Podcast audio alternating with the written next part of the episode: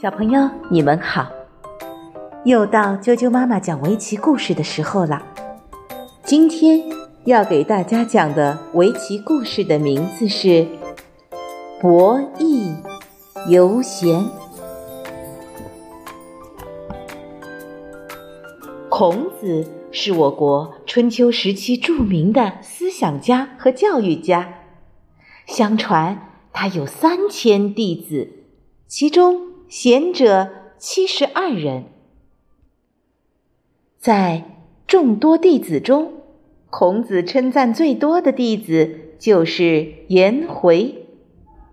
颜回虽然出身贫寒，但是谦逊好学，尊师重道，以德行著称。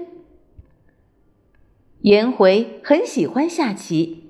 他虽然棋艺一般，却很爱钻研，一有空闲就跟师兄弟们研习切磋。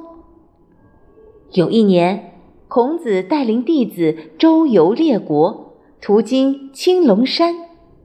这天日近正午，骄阳似火。为了防止大家中暑，孔子决定避避高温，等天气不热时再启程。于是吩咐众人寻找阴凉处避暑。天气这么炎热，估计一时半会儿走不了。现在老师也没有讲到，不如研究一下棋谱。颜回心想。然后他走到一棵松树旁坐下来，将棋谱取出，摆好棋盘，开始摆子。研究棋谱上的棋路。坐在远处休息的冉求摇着手中的竹扇，对身边的宰予说：“颜回师兄真是好学啊！我看他平时稍得空闲就研究围棋，只是这棋艺却不见精进。哈哈，看来是资质愚钝，估计白费力气啊！”宰予躺在草地上，用草帽盖着脸，打了个哈欠，道：“管他干什么呢？有这个时间，还不如好好睡一会儿。我是没那个闲情逸致，你要是手痒，就去跟他切磋切磋呀。”说罢，翻了个身，掩面而睡。冉求说：“哈哈。”宰予师兄说笑了，我才不费那个精神呢，跟臭棋篓子下棋，越下越臭。